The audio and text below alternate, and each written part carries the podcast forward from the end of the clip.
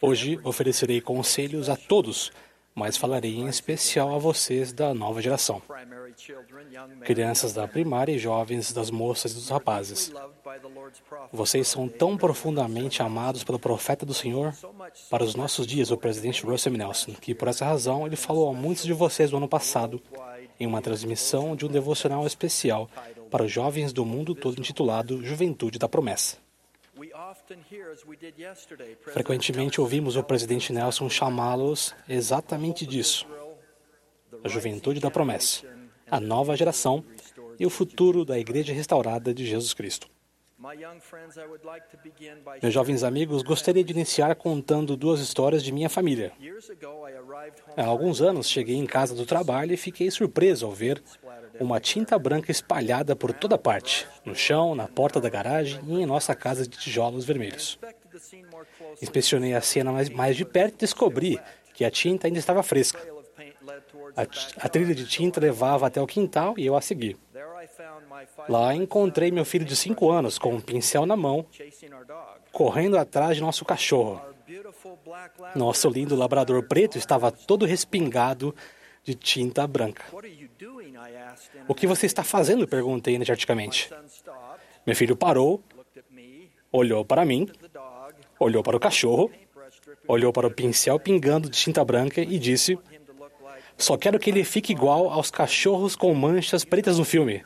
Aquele, os 101 Dálmatas. Eu adorava nosso cachorro, achava que ele era perfeito. Mas naquele dia meu filho não pensava dessa forma. Minha segunda história gira em torno do tio avô Grover, que morava em uma casa no campo, distante da cidade. O tio Grover estava ficando bem idoso. Achamos que nossos filhos deveriam visitá-lo antes que ele morresse. Então, certo dia, viajamos um longo caminho até sua simples casa. Nós nos sentamos juntos para conversar e lhe apresentamos nossos filhos. Passado pouco tempo do início de nossa convergência, nossos dois filhos, que tinham cinco ou seis anos, talvez queriam brincar do lado de fora de casa. Tio Grover, ao ouvir que eles estavam pedindo, inclinou-se, colocando seu rosto bem perto deles. Seu rosto era tão envelhecido e desconhecido que os meninos ficaram um pouco com medo. Ele lhes falou com sua grave voz: Cuidado, há muitos gambás lá fora. Ao ouvirmos isso, Lisa e eu ficamos mais do que assustados. Nós estávamos preocupados que eles pudessem ser atingidos pelo jato de odor de um gambá. Os meninos foram brincar lá fora enquanto continuávamos, continuávamos conversando. Posteriormente, quando entramos no carro para ir para casa, perguntei aos meninos: Vocês viram algum gambá? Um deles respondeu: Não, não vimos nenhum gambá, mas vimos um gatinho preto com listras brancas nas costas. Essas histórias sobre crianças inocentes que descobrem coisas sobre a vida e sobre a realidade podem nos fazer sorrir, mas elas também ilustram um conceito mais profundo. Na primeira história, nosso jovem filho tinha um lindo cachorro como animal de estimação. No entanto, ele pegou uma lata de tinta e, com o um pincel na mão, estava determinado a criar sua própria realidade imaginada. No segundo relato, os meninos estavam felizes sem saber do perigo desagradável que enfrentariam de um gambá. Incapazes de identificar corretamente o que eles realmente encontraram, eles correram o risco de sofrer consequências desagradáveis. Essas histórias que falam sobre confusão de identidade, isso é presumir que a coisa real seja algo diferente do que é. Nesses casos, a consequência tiveram um impacto menor. No entanto, muitas pessoas atualmente lidam com esses mesmos problemas em uma escala muito maior. Elas são incapazes de ver as coisas como realmente são ou estão insatisfeitas com a verdade, tentando adaptá-las. Além disso, hoje existem forças atuantes que têm, com, que têm o propósito de nos afastar deliberadamente da verdade absoluta. Esses enganos e essas mentiras vão muito além da confusão de identidade, geralmente têm consequências terríveis e não são amenas. Satanás, o pai das mentiras e o grande enganador, quer nos levar a questionar as coisas como realmente são e ignorar as verdades eternas ou substituí-las por algo que parece ser mais agradável. Ele faz guerra contra os santos de Deus e passou milênios planejando e praticando a habilidade de persuadir os filhos de Deus a acreditar que o bem é mal e o mal é bem. Ele alcançou notoriedade convencendo mortais de que gambás são apenas gatinhos ou que, com a aplicação de uma tinta, é possível transformar um labrador em um dálmata.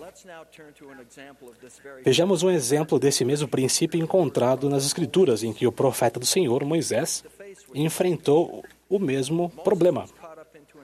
Moisés foi arrebatado a uma montanha sumamente alta, viu Deus face a face e falou com ele.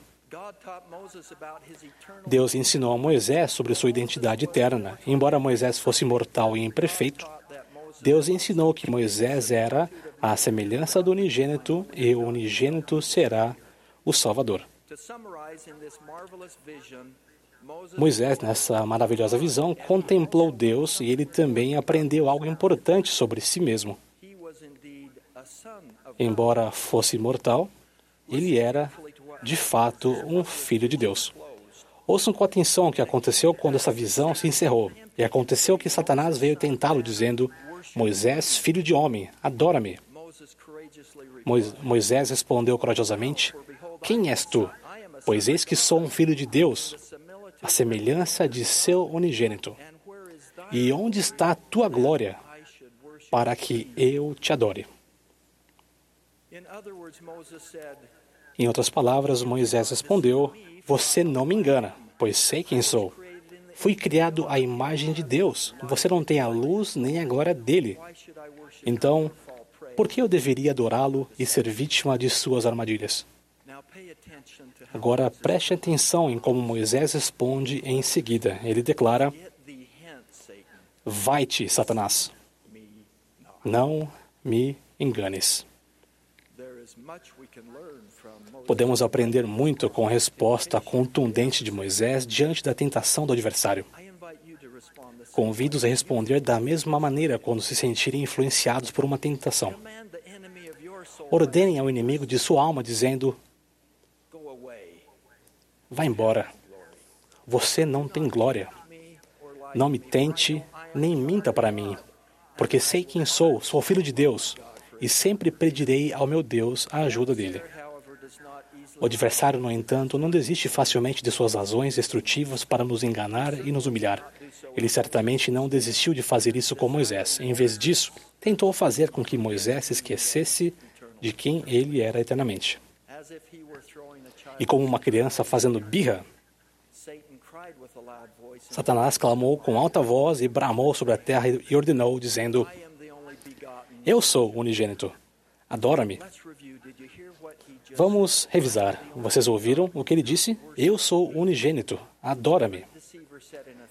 Na prática, o grande enganador estava dizendo: Não se preocupe, não vou machucá-lo, não sou um gambá, sou apenas um gatinho preto com listras brancas. Moisés depois clamou a Deus e recebeu dele força divina. Embora o adversário tremesse a terra e a terra sacudisse, Moisés não cedeu. Sua voz foi segura e clara. Retira-te de mim, Satanás, declarou, porque somente a este único Deus adorarei, o qual é o Deus de glória. Finalmente, ele se retirou da presença de Moisés. Depois o Senhor apareceu, abençoou Moisés por sua obediência e disse: Bendito és tu, Moisés, porque serás mais forte que muitas águas.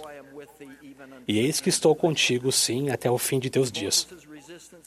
A resistência de Moisés ao adversário é um exemplo vívido e edificante para cada um de nós. Independentemente de nosso estágio na vida, é uma forte mensagem para vocês pessoalmente, para que saibam o que fazer quando ele tentar enganá-los, pois vocês, assim como Moisés, foram abençoados com a dádiva do auxílio divino.